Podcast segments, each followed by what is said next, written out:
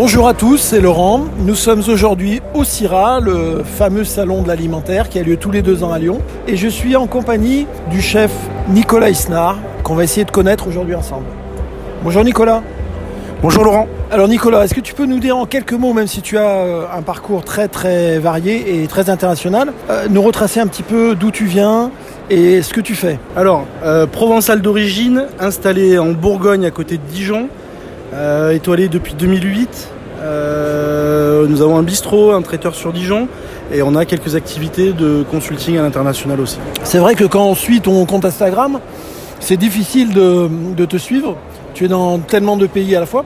En fait, tu fais beaucoup de conseils culinaires, c'est ça? Entre autres, pas mal de promotions, pas mal de, de consulting. Là, on a un restaurant euh, en Thaïlande, à Chiang Mai, dans le nord de la Thaïlande, depuis un an et demi maintenant. Euh, on ouvre au Vietnam cette année au mois de, au mois de décembre. Et puis pas mal de, de promotions dans les hôtels euh, euh, un peu partout en Asie. En fait, quand tu dis on, c'est que tu as un associé, c'est ça? Oui, qui est David Lecomte. Lui, il reste plus sur, sur les affaires en France et euh, il, tient le, il tient le bateau en France et, et moi je développe. Euh, Le restaurant étoilé que tu n'as pas cité, c'est l'Auberge de la Charme. Et c'est à Dijon exactement ou c'est en banlieue de Dijon? C'est en banlieue, à 15 minutes, à Prenois exactement. Dans un petit village de 300 habitants. D'accord. Et étoilé depuis. euh, Depuis 2009, donc 10 ans d'étoiles maintenant sur, euh, sur l'auberge. donc une bonne adresse pour ceux qui sont euh, dans, dans la région. Et alors, euh, quand tu conseilles euh, des hôtels, en fait, en quoi ça consiste ce métier de conseiller culinaire? Explique-nous en quelques mots. C'est vraiment vaste. En quelques mots, ça va être compliqué, mais euh, sur, sur du consulting pur et dur, il y a, y a, des restaurants qui peuvent porter notre nom. Formation tous les 3-4 mois, donc retourner sur place et changer les cartes.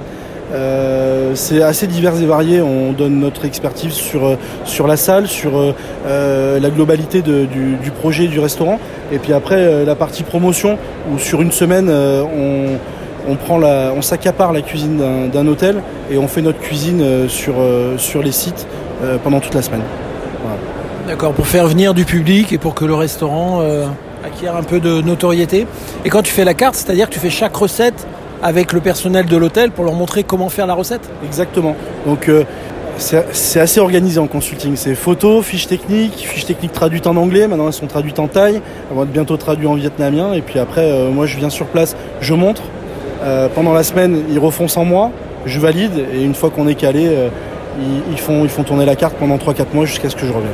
Est-ce qu'on a les mêmes ingrédients en Thaïlande ou dans les- tous les pays où tu voyages? Qu'en France Est-ce que c'est quand même très différent? C'est vraiment très différent. Là en Thaïlande, on travaille avec 95% de, de produits euh, thaï, puisqu'on est à Chiang Mai qui est à une heure du Royal Project. Euh, le Royal Project, c'est euh, l'ancien roi de Thaïlande euh, qui, a, euh, qui annihilé toutes les, euh, cultures d'opium dans le nord de la Thaïlande pour euh, subventionner euh, l'agriculture locale. Euh, donc on a des fermes, euh, on a notamment des fermes d'esturgeons et il y a du caviar local, euh, des volailles, des légumes, euh, puisque c'est un peu le berceau de, la Thaïlande, c'est un peu le Danang euh, euh, thaïlandais, Danang au, Vietnam, qui est, vraiment le, berceau sur les fruits et légumes. Voilà, on a des produits exceptionnels, puis on part plus sur l'exhaustisme, euh, citronnelle, gingembre, euh, euh, citron vert, enfin voilà, les piments bien sûr.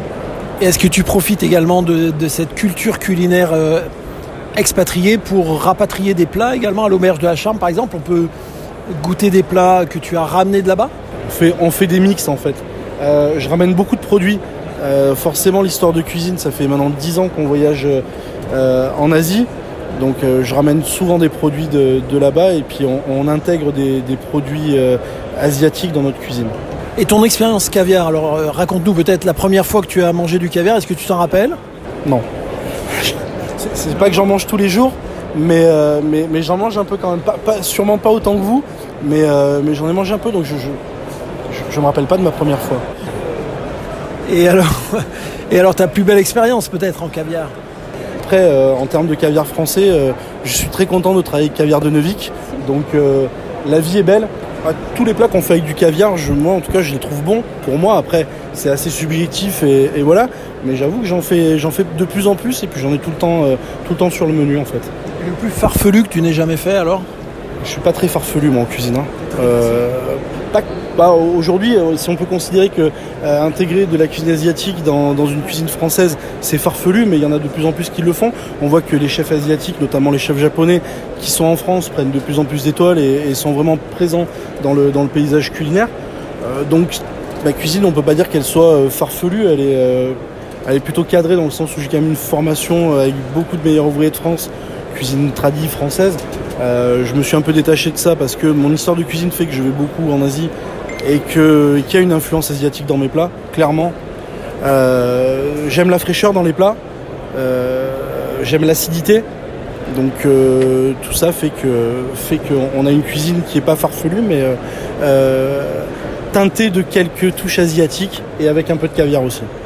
Et les desserts par exemple, c'est ton associé ou c'est toi, le spécialiste? Alors les desserts, c'est le spécialiste, notre chef pâtissier qui collabore avec nous depuis euh, maintenant 6 ans, euh, qui a travaillé avec nous il y a 15 ans. On a travaillé 4 ans ensemble. Il est parti après chez Philippe Etchebest pendant 7 ans et il est venu nous rejoindre euh, il y a 5-6 ans maintenant.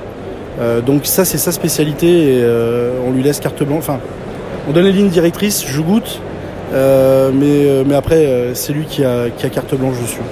Des fois, il et parfois il peut donner des conseils aussi en Asie sur la pâtisserie? Il fait aussi, Moins, mais, euh, mais ça, lui arrive.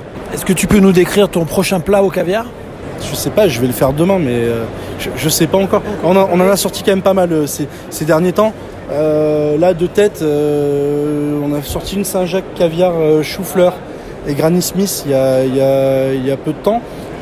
on a eu l'huître caviar qui a été notre plat pendant une bonne année. Là, on l'a changé cette année. On fait, on fait une huître à l'échalote. Euh, on fait un céleri comme un risotto euh, au lait de coco citron vert avec du caviar, gambas marinées, euh, une émulsion coco citron. voilà. Donc une, une, influence asiatique avec des produits français. Parfait. On, trouvera les photos, on les rajoutera sur le sur l'interview. Il y, en a, quelques-unes. Il y en a quelques-unes. Tu, tu mitrailles pas mal. écoute Nicolas, bah, merci pour ce, moment passé ensemble. Est-ce que tu as quelque chose à ajouter? Ouais, à, ajouter que qu'on est très heureux de, collaborer avec, euh, avec vous, ça forcément. Euh, en termes de nouveaux projets, donc une ouverture au Vietnam euh, au mois de décembre, une ouverture d'une pâtisserie sur Chiang Mai, pâtisserie boulangerie chocolaterie, qui devrait voir le jour à la fin de l'année. Un petit hôtel de 6 chambres et un parking à Prenois en face, en face de notre petite auberge de campagne. et puis c'est pas mal pour cette année. Hein. Ce sera pas mal. Voilà. On essaiera de passer te voir un jour en Thaïlande, ça serait avec grand plaisir, parce que c'est super la Thaïlande, tout le monde adore. Bon, mais merci beaucoup Nicolas. Avec plaisir Laurent, merci.